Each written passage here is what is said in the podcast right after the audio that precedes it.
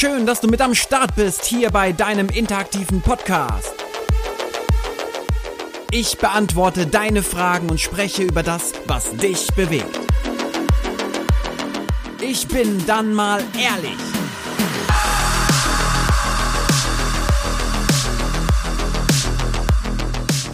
Hallo da draußen und schön, dass ihr hier wieder mit am Start seid bei Ich bin dann mal ehrlich und ich würde vorschlagen, wir legen direkt los für diejenigen, die die erste Episode noch nicht gehört haben. Hier geht's darum, dass ihr mir eure Fragen stellen könnt oder eure Themen äh, bereitstellt, damit ich darauf antworten kann und mich mit dem Thema hier ganz ehrlich, ganz offen und aufrichtig auseinandersetzen darf. Ja, womit starten wir als allererstes? Immer mit einem Thema, das ich mitbringe. Dann kommen wir zu euren Fragen und euren Themen und schließen das Ganze ab mit einem Buchtipp, mit einem Zitat und nochmal mit einem Special Move Tipp. Genau. Fangen wir doch an mit dem Thema, das ich heute mitgebracht habe, nämlich den Film Free Reiner. Ja, warum ist das ein Thema? In dem Film, meines Erachtens nach, gehört der Film in jede Schule. Das ist, müsste so eine Art Pflichtlektüre. Lektüre ist nicht ein Pflichtfilm sein, eine Pflichtveranstaltung für Schüler, aber auch vor allen Dingen für pädagogisches Personal oder für Menschen, die sich im Allgemeinen mit, Achtung, dem Einfluss der Medien auseinandersetzen. Hier geht es tatsächlich darum, wie beeinflusst uns das Fernsehen und ähm, was für Sendungen gucken wir eigentlich? Was machen diese Sendungen mit uns? Beschäftigen die uns einfach nur, unterhalten die uns oder, naja, manipulieren die uns, beeinflussen sie uns in unserem Denken, in unserem Fühlen, in unserem Handeln, in unseren Bedürfnissen? Wir wissen das ja von der Werbung, dass die ganz unterbewusst wirkt und psychologisch auch einen ganz großen Effekt auf unser Kaufverhalten hat. Und jetzt ist die Frage, mit welchen Fernsehsendungen, mit welchen Formaten umgeben wir uns und wie prägen die uns? Kann es sein, dass gewisse Formate, wenn wir sie nur lang genug und oft genug schauen, dass sie irgendwas mit uns machen, dass sie vielleicht einen anderen Menschen aus uns machen, einen anderen Menschen als der, der wir sein könnten oder sein wollen? Und das ist ein Thema, das beschäftigt mich immer sehr. Mit was umgebe ich mich?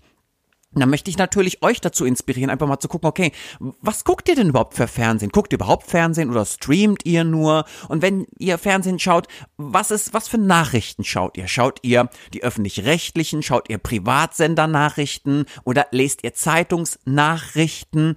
Und wenn ja, was sind das für Nachrichten? Also auch sich da mal kritisch miteinander auseinanderzusetzen, ähm, was sind das, wie, wie lange gehen die Nachrichten? Was wird da behandelt? Gerade wenn ich mir immer um 20 Uhr die Tagesschau anschaue, ganz oft sind das ja so eine brennende Lagerhalle, irgendwelche Aufstände, irgendein ein Diebstahl, ein Mord und dann gibt's ein bisschen Sport, ein bisschen Wetter und ich frage mich, sind das die Nachrichten, die wir brauchen, damit wir gut aufgestellt sind? Auch im Hinblick auf die ganze Welt. Sind das die Nachrichten, die uns ähm, etwas mit auf den Weg geben, womit wir arbeiten können, auch an uns selbst, an unsere Einstellung? Sind das Nachrichten, die relevant sind für den Planeten und für ein gewaltfreies Miteinander? Oder sind das einfach Nachrichten, die unterhalten sollen? Weil ich kann nicht verstehen manchmal, warum soll ich mir anhören, dass ein Esel entlaufen ist oder eine Lagerhalle abgebrannt ist oder ähm, ja, wie, wieso, wieso sollte ich mich damit beschäftigen, was jetzt irgendein Politiker gesagt hat zu einem vollkommen unwichtigen Thema, anstatt statt sich mit Bildung und mit Pflege und mit Erziehung und mit ähm, all diesen elementaren Dingen auseinanderzusetzen. Also da nochmal vielleicht der Hinweis, ähm, womit beschäftigt ihr euch? Wir können das natürlich nochmal ausweiten. Wir müssen ja nicht nur bei Film und Fernsehen bleiben, also auch da, welche Filme oder Serien schaue ich ähm, oder halt auch welche Nachrichten, sondern was für Bücher lese ich denn eigentlich? Womit beschäftigen sich eigentlich meine Freunde? Rede ich mit denen auch darüber? Womit beschäftigt sich meine Partnerin, mein Partner? Ähm, was für Musik höre ich? Also alles, das sind Dinge, die uns umgeben, die uns prägen, die uns zu dem Menschen machen, der wir sind. Und vielleicht wollen wir ja mal darauf Einfluss nehmen und das nicht einfach nur so konsumieren und um, um irgendwie abzuschalten. Das ist auch so eine Frage. Ähm, wie kann es eigentlich sein, dass Bildungsthemen anstrengend sind und äh, solche ähm, ja Sendungen, die dann auch noch irgendwie die meistgesehene Sendung im deutschen Fernsehen ist, nämlich Dschungelcamp, wieso kann ich dabei entspannen? Also wieso brauche ich so eine Art Voyeurismus, um mich zu entspannen, um mich zurückzulehnen und einfach auch ja Erholung äh, zu erfahren? Kann ich das nicht auch mit ähm, Themen, die, die, die mich entwickeln, die andere entwickeln, die, die einen Sinn machen? Als große Frage. Was macht eigentlich Sinn und wer darf das entscheiden? Wer hat ähm, da die, die Fähigkeit, die Kompetenz, das Wissen überhaupt zu entscheiden, was ist eine vernünftige Sendung und was ist vielleicht eher eine unvernünftige Sendung? Und ist was dagegen einzuwenden, wenn ich mich mit Dingen beschäftige, die mich einfach nur entspannen sollen? Die sollen gar keinen Sinn machen, die sollen mich nur entspannen. Hier, glaube ich, würde ich sehr gerne auch mal öffentlich darüber diskutieren reflektieren. Was macht Sinn? Was macht vielleicht weniger Sinn? Wobei darf oder kann ich entspannen? Und wo, was, was bildet mich überhaupt? Und in dem Film bei Free Reiner, den ich hier wirklich einfach nur empfehlen möchte, geht es ganz stark darum, dass wenn wir mal diesen ganzen Kontext verändern würden, einfach mal eingreifen würden und wir würden nur noch Bildungsthemen zeigen, nur noch Themen, die wirklich relevant sind für einen gesunden Planeten, für ein gesundes Miteinander, also keine profane Ablenkung mehr, kann es dann sein, dass der Planet dann schneller heilt, dass die Menschen schneller zueinander finden, weil sie sich weniger mit unwichtigen Dingen ablenken, sondern mit den wichtigen Dingen ähm, beschäftigen, sich darauf konzentrieren, dadurch geprägt werden und dann eine Fähigkeit entwickeln, ja, den Planeten zu unterstützen und natürlich auch soziale äh, Beziehungen. Also das wäre mal eine sehr interessante These, die stellt der Film auf hier an der Stelle. Unbedingt schauen. So, gehen wir mal zur ersten Frage, die mir geschickt wurde, und zwar von Jana. Was ist dein Lieblingsbuch und warum? Oh Mensch, Jana, das ist ja eine spannende Frage. Jetzt lese ich ja so viel und jetzt kann ich mich kaum entscheiden. Ich weiß gar nicht, was ich sagen soll. Also ich, ich nehme mal, ich, ich nehme mal ein Buch, das dass ich jedes Jahr lese. Ich nehme zwei. Pass auf, Jana, pass auf, wir machen mal so. Jana, wir, wir, ich nehme mal zwei Bücher. Das erste Buch kommt aus der klassischen Literatur, ist von Hermann Hesse, Nazis und Goldmund.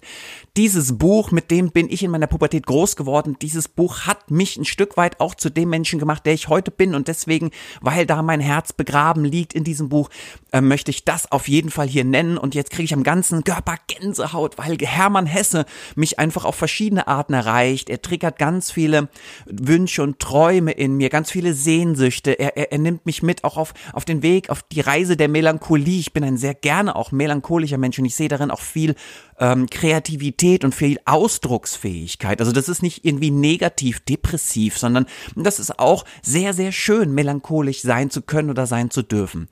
Ähm, Hermann Hess hat eine wunderschöne lyrische Sprache, voller Poesie, voller äh, Sanft und Heid und, und voller ähm, Wohlwollen und, und so differenziert und äh, klug und auf der ganz oft auf der Metaebene, auf der, auf der psychologischen Ebene, zwischenmenschliche Komponenten, wunder, wunderschön. Das zweite Buch, was ich jedes Jahr lese, ist Herr der Ringe. Und da geht's mir vor allen Dingen um die Komplexität, die Komplexität des Miteinanders, die den Erfindungsreichtum, die Fantasie, die dahinter steckt, aber vor allen Dingen die, die ganzen ähm, moralischen Aspekte. Dieses Buch ist ein Kompendium, ein, eine Galaxie von, von, von, von Beziehung und von Miteinander. Es gibt unterschiedliche Rollen, es gibt unterschiedliche Fähigkeiten, es gibt äh, unterschiedliche Welten, Kulturen.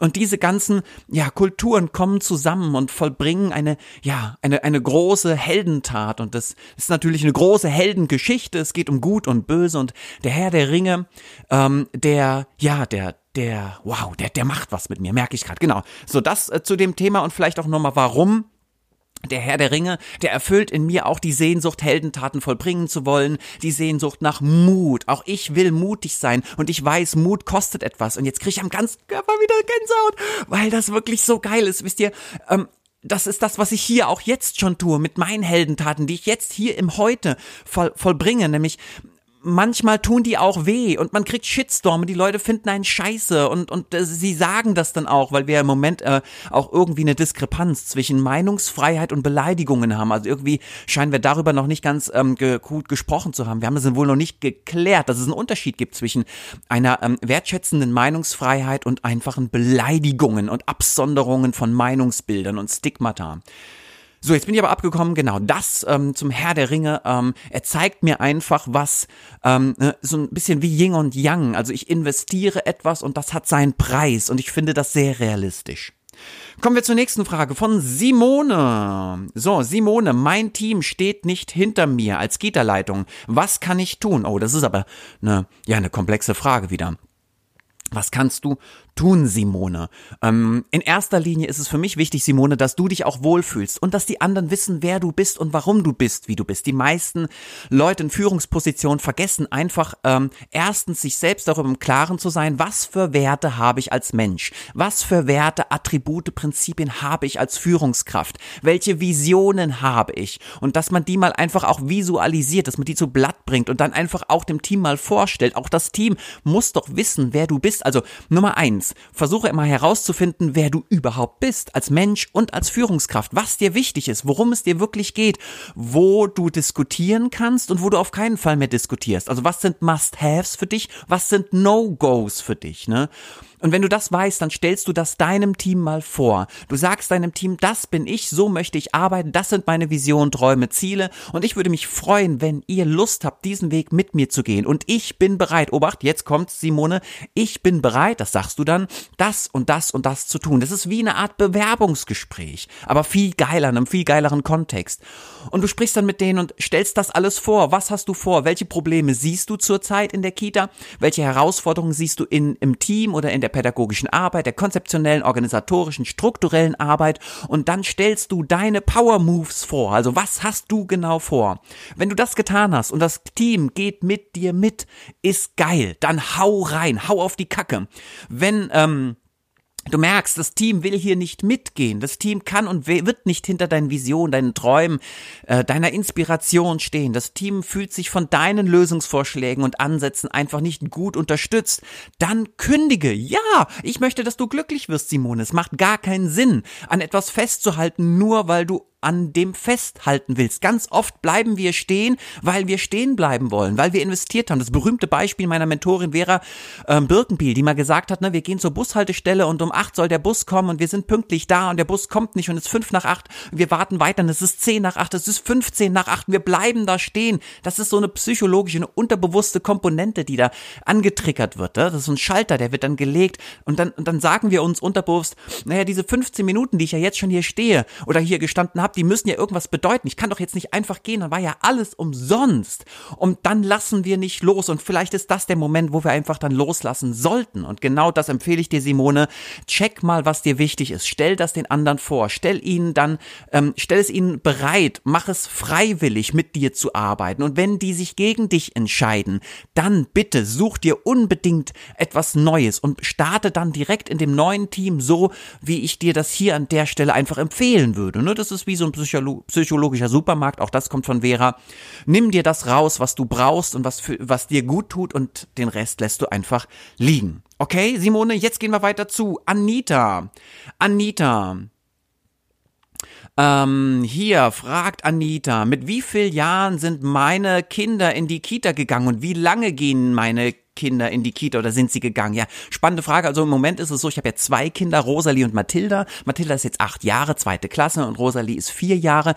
Beide Kinder sind in die Kita gegangen, aber erst mit dem dritten Lebensjahr und ähm, immer nur drei Stunden. Wir finden es hier ganz wichtig, dass wir hier gemeinsam Mittag essen. Also wir haben uns darüber, wie meine Frau und ich waren uns darüber im Klaren, wie wollen wir Familie leben. Und hier gibt es kein gut und schlecht und böse und, und, und richtig und falsch, äh, sondern es gibt einfach nur die Vorstellung davon, wie ich leben möchte. Vor allen Dingen mit der Priorität bei uns, was wollen wir unseren Kindern geben? Also welche Art von Kindheit, Kindheit wünschen wir unseren Kindern? Und dann haben wir gesagt, okay, unsere, unsere Familie soll so aussehen, das sind unsere Werte Werte, die wir haben. Und hier kleiner Wink nochmal an Simone, merkst du, ne? Das sind die Dinge, die ich immer voraussetze, dass ich mir meiner Werte bewusst sind, dass wir uns unserer Werte bewusst sind und dass wir daraus etwas kreieren, eine Art Brücke, auf der wir uns dann hier zusammenfinden. Ja, und dann haben wir uns entschieden, ähm, wir wollen, dass unsere Kinder nur drei Stunden am Tag in die Kita gehen. Die bleiben auch oft mal zu Hause, aber es ist immer alles in Absprache mit den Kolleginnen in den Kitas ähm, oder in der Kita. Äh, ja, und dann kommen unsere Kinder nach Hause, wir essen gemeinsam Mittag. Ich bin ja auch hier immer zu Hause. Wir leben hier in einem großen Mehrgenerationenhaus, ein Haus, das sehr alt ist, schon über 300 Jahre und ähm, das in einem traditionellen Familienbesitz Und ich bin sehr, sehr glücklich mit dem Modell, das wir hier gefunden haben.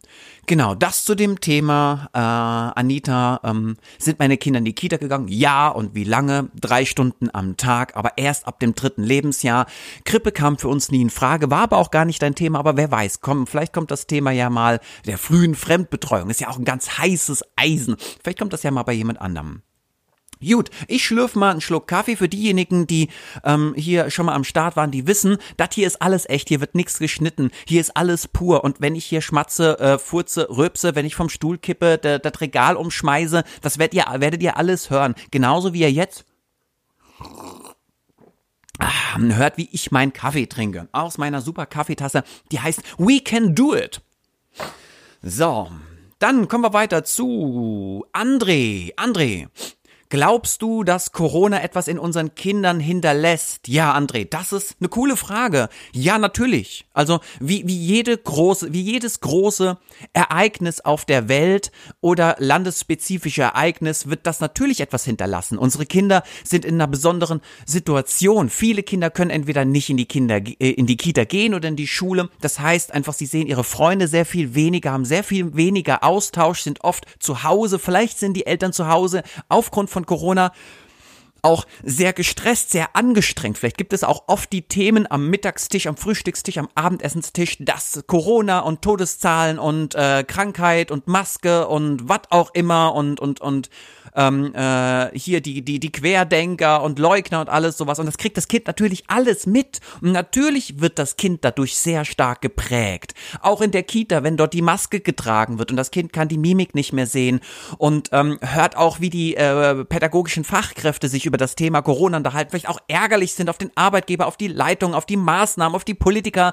Ähm, das sind alles Dinge, die, die diese Gefühle, die Schwingung, diese Energie, die ist ja da.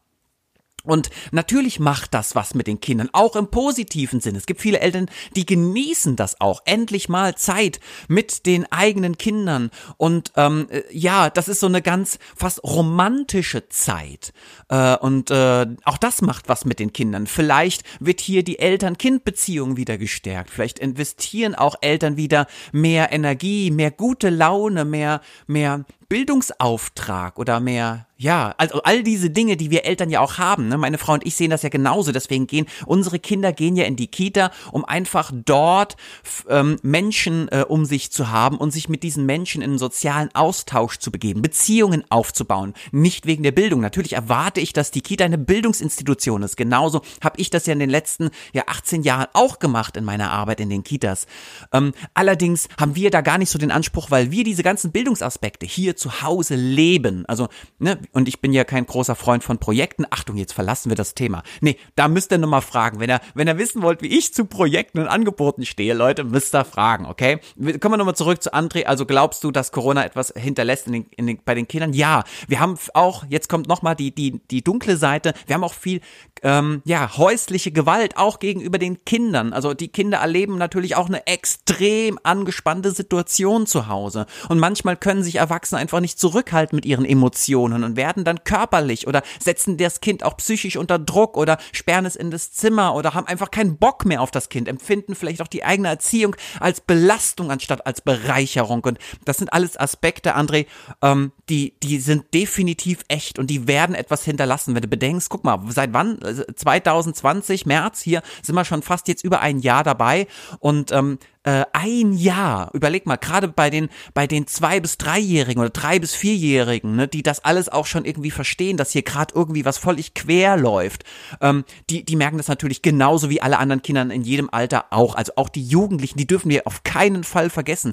Auch die Jugendlichen leiden furchtbar. Erinnert euch doch nochmal an eure Jugendzeit. Wir sind da oft so ungnädig und sagen, naja komm, ihr müsstet das doch wissen, ihr könnt doch schon denken. Überlegt einfach mal zwei Aspekte. Erstens, der, der äh, physiologische Aspekt, also der biologische Aspekt, wie, wie ist die Hormonsituation bei den Jugendlichen? Also wie ist der Körper und das Gehirn programmiert? Also können die das wirklich, nur weil wir sagen, intellektuell müssten die in der Lage sein, können die das de facto aufgrund ihrer körperlichen Situation wirklich? Oder sind die Hormone zum Beispiel, ganz vereinfacht gesagt, sind die Hormone im Moment in, in Wallung und eigentlich wollen die Hormone eine große Party feiern, die, wir wollen uns verlieben, wir wollen auf Partys gehen, wir wollen uns mit Menschen treffen, wir wollen weinen, wir wollen lachen, wir wollen schreien, wir wollen alles sein und nichts sein und jetzt sitzen wir zu Hause in unserem Jugendzimmer und gucken unsere Wände an und können nichts mehr tun, kaum in Kontakt treten und ähm, ja, sind so ein bisschen auch die, die, die Verprellten, ne, die, die äh, nur an sich denken und ich denke mir so, ja, jetzt überlegt mal, wie ihr wart. Also ich habe auch nur an mich gedacht oder an die ähm, an das Mädchen, in das ich verliebt war oder an meine Freunde. Ich habe doch nicht an die Welt gedacht, ne? Ich war noch nicht so weit wie wie die Jugendlichen, wie einige Jugendliche, die heute auch gemeinsam mit Greta auf die Straße gehen. Ich denke manchmal, wenn ich das sehe, so wow, ich bin ein mega Fan und ich denke mir, wäre ich doch ein Stückchen weiter gewesen damals. War ich aber nicht, ja?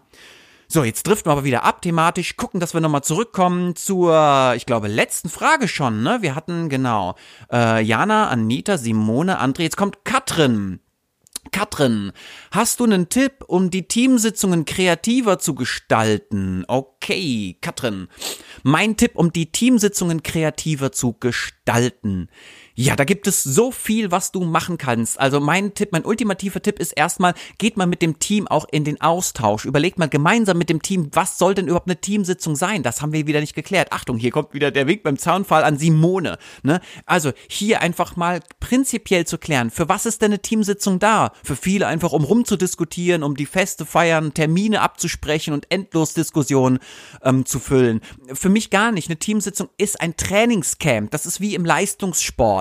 Das ist kein, kein, keine Smalltalk-Runde oder keine Bubble-Runde, in der wir ähm, irgendwie alles kaputt diskutieren müssen und alles mega krass demokratisch bis ins Letzte äh, durchexerzieren, sondern für mich ist eine Teamsitzung, eine Dienstbesprechung, ein Trainingscamp. Und das kann zum Beispiel, Achtung, jetzt kommt ein Move-Cut drin, ja, Werkzeugkasten, also den Move-Kasten bereithalten, zack, Werkzeugtool reinstecken.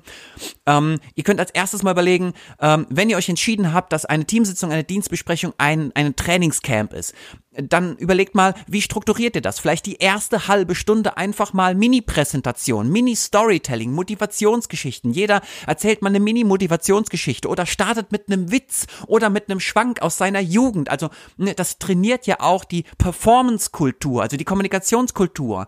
Das, das wiederum wirkt sich auf die Elternarbeit auf, aus, die Mitarbeitergespräche, Verhandlungsgespräche, Bewerbungsgespräche. Wenn ich vor Leuten stehen kann und kann einfach mal was erzählen und kann das Ganze spannend machen, kann meinen Körper einsetzen, also Präsentation, Moderation, Storytelling, Körperhaltung, Körpersprache. Das sind alles Moves, die könnte man dann in der ersten halben Stunde reinpacken. Ja, die nächste Stunde wäre dann vielleicht, ähm, könnte Fallbesprechung sein, kann aber auch ähm, Kommunikationsrollenspiele sein. Ne? Das ist ähnlich wie auch hier kommen wir wieder in den Leistungssport, Katrin. Ganz viele Kollegen, die ich kennenlerne oder Kolleginnen, die haben, die, die wollen keine, ne, die haben Angst vor Rollenspielen, die wollen keine Rollenspiele. Wir können es auch anders nennen. Es ist im Prinzip Training. Das wäre, als wäre der Fußballer, hätte der Fußballer Angst davor, auf den, auf den Trainingsplatz, auf den Fußballplatz zu gehen, um Fußball zu üben. Das kann nicht sein. Also wir, wir können Kommunikation nur üben, ähm, wenn wir sie, wenn wir in die Situation reingehen, wenn wir die Gefühle spüren. Das heißt also nicht nur ein kluges Buch darüber lesen, das ist ein toller Anfang, sondern einfach reingehen in die Situation, reinspüren, reinfühlen, mal angeschrien werden, mal angeschwiegen werden mal ein Streit deeskalieren. Das sind alles Dinge, die können wir nur lernen, wenn wir dann ins Trainieren gehen, raus auf den Platz, genau. Ja, das ist so ein Move. Ansonsten, äh, Katrin, kann ich dir auch empfehlen, mal äh, Mini-Workshops zu machen. Das heißt, ähm, ihr bildet in eurem Team vielleicht drei oder vier kleine Gruppen. Jede Gruppe beschäftigt sich mit einem spannenden Thema und an der Team Teamsitzung, Dienstbesprechung ähm, gibt es sozusagen in den vier Räumen vier unterschiedliche Themen und jeder kann sich so ein bisschen auch mal bewegen. Es gibt einen, der das Thema vorstellt aus der Gruppe, die anderen bewegen sich und lassen sich inspirieren, ne? wie eine Art Mini-Kongress oder ähm, eine ähm, so, so eine Mini ein Mini-Event, eine Veranstaltung, auf der ich so, so von Themenraum zu Themenraum gehe. Auch eine Buchpräsentation könnte man mal machen, dass jeder auch ein Buch liest und zu jeder Dienstbesprechung oder Teamsitzung einfach auch mal das Buch vorstellt. Ich könnte dir unendlich viele coole Moves mitgeben, äh, aber das würde hier an der Stelle zu lange dauern. So, Kommen wir jetzt zur Abschlussrunde, nämlich erstmal zur Buchempfehlung. Was für ein Buch habe ich heute mit dabei? Und zwar von John ähm, Strelecki, Strelecki, oh scheiße, scheiße, ich kann den Namen nicht aussprechen. Habe ich vorher nicht geübt. Sie, seht ihr, das ist, das ist ehrlich, kann, kann den Namen Scheiß auf den Namen. Naja, nein, ein, ein aller Respekt vor dem Autor natürlich. Ein toller Autor hat schon mehrere Bücher geschrieben. Und zwar The Big Five for Life. So, den Titel kann ich aussprechen. Seinen Namen, also John, den Vornamen auf jeden Fall, der John, okay? Wir nennen ihn einfach John. John hat ein tolles Buch geschrieben, The Big Five for Life. Ist schon ein bisschen älter, das Buch. Ähm, und kann ich nur empfehlen, vor allen Dingen für Menschen, die in Teams arbeiten, die mit Menschen arbeiten oder auch Menschen, die in einer Führungsposition arbeiten. Hier als Kita-Leitung oder was auch immer. Hier geht's ganz stark um Werte, aber die, also, ne, das ist immer wieder, Achtung, Simone winkt beim Zaunpfahl, wir sind bei den eigenen Werten. Und wenn ich die kenne, die eigenen Werte, also wenn ich zu mir stehe und nicht immer alles irgendwie so, keine Ahnung, mich von allem beeinflussen lasse, sondern einfach mal meine Werte habe, ähm, auf, auf Basis derer ich alles auch entscheide, dann kann ich hingehen und kann mir überlegen, okay, wie gehe ich, wie, wie setze ich diese Werte auch in meinem Job um? Und das ist ganz fantastisch, dieses Buch gibt da einfach extrem viele spannende Aspekte, auch was Lebenszeit, Achtsamkeit, Selbstfürsorge angeht. Das sind ja wichtige Elemente. Ich will ja nicht, dass sich irgendjemand hier kaputt arbeitet. Also Burnout ist ja nicht das Ziel, oder? Kann ja auch nicht der Preis für Erfolg sein. Also das macht ja gar keinen Sinn.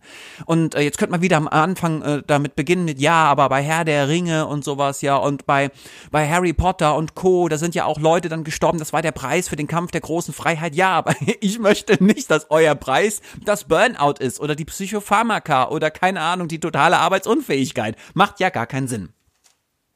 So, jetzt kommen wir zum Zitat, genau. Und zwar tatsächlich heute ein Harry Potter Zitat von dem guten alten Dumbledore. Und zwar heißt das äh, Zitat, viel mehr als unsere Fäh äh, Fähigkeiten sind es unsere Entscheidungen, die zeigen, wer wir wirklich sind. Ich finde, das passt extrem gut, dass wir nicht nur wissen dürfen, was für Fähigkeiten, was für Interessen haben wir, sondern entscheidend ist vor allen Dingen, ähm, was wir dann tun, wofür wir uns entscheiden und auf welche Art und Weise wir das dann umsetzen. Ne? Also einmal ähm, entscheide ich mich überhaupt oder ne, bin ich in so einem Zustand der Entscheidungslosigkeit, weil aus unterschiedlichen Gründen ich Angst habe, ich nicht will, ich äh, das nicht möchte, ich wütend bin, was auch immer. Ne, das könnte man jetzt auch nochmal durchleuchten, machen wir an der Stelle hier aber nicht sondern viel mehr als dann zu wissen, wofür ich stehe, ist dann auch die Überlegung, ähm, wann setze ich das um und wie setze ich das um? Also komme ich überhaupt ins Tun? Ihr wisst ja, ich bin Riesenmacher und ich liebe es, ähm, voranzubrechen und einfach etwas zu wagen. Und ja, ich mache dadurch auch Fehler und ich mache auch, ich baue manchmal auch Scheiße, aber das ist das Leben meines Erachtens nach. Einfach auch mal etwas zu wagen, mich nicht fremdsteuern zu lassen. Hier ein kleiner Aspekt. Ich habe äh, eine Mail bekommen heute ähm, von, von einer, die, die hat mir erzählt, äh, was sie alles für furchtbare Dinge sie in der Kita erlebt. Und ich habe ihr gesagt, wow, darüber müssen wir sprechen, aber nicht, wir wollen ja keinen Datenschutz verletzen, wir wollen keine Namen nennen, kein, ne, wir wollen nicht mal den Träger nennen, aber wir müssen darüber sprechen, äh, ist das okay, wenn wir hier Gewalt anwenden, wenn hier Grenzüberschreitungen, Kindeswohlgefährdung stattfindet, ist das okay, wenn solche Menschen das und das tun, wenn der Arbeitgeber so und sowas tut, ganz allgemein darüber sprechen, also nicht spezifisch auf diesen einen Fall und dann haben, hat sie Angst gehabt und hat gesagt, nein, das will sie auf keinen Fall, sie hat Angst um ihren Job, Angst, dass irgendwas passiert. Sie hat Angst, dass sie da irgendwie den Datenschutz verletzt, was sie nicht tun wird, weil ich sie ja davor schütze. Ich bin ja der Moderator, ja.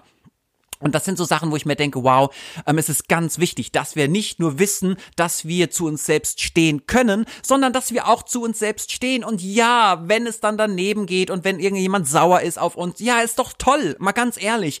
Ähm, wenn, wenn, wenn mich jemand auf meine Werte ähm, ähm, anspricht und sagt, pass mal auf, mit diesen Werten kann ich gar nicht mit dir arbeiten, dann, dann bin ich doch froh, weil ich will ja auch nicht, dass der mit mir arbeitet, wenn der meine Werte gar nicht gut findet. Also was soll ich denn noch da? Und ich habe doch einen Auftrag, ich bin doch ein Beschützer, ich bin doch ein Superheld. Ich kann doch nicht einfach zusehen, wie Scheiße passiert und nichts tun.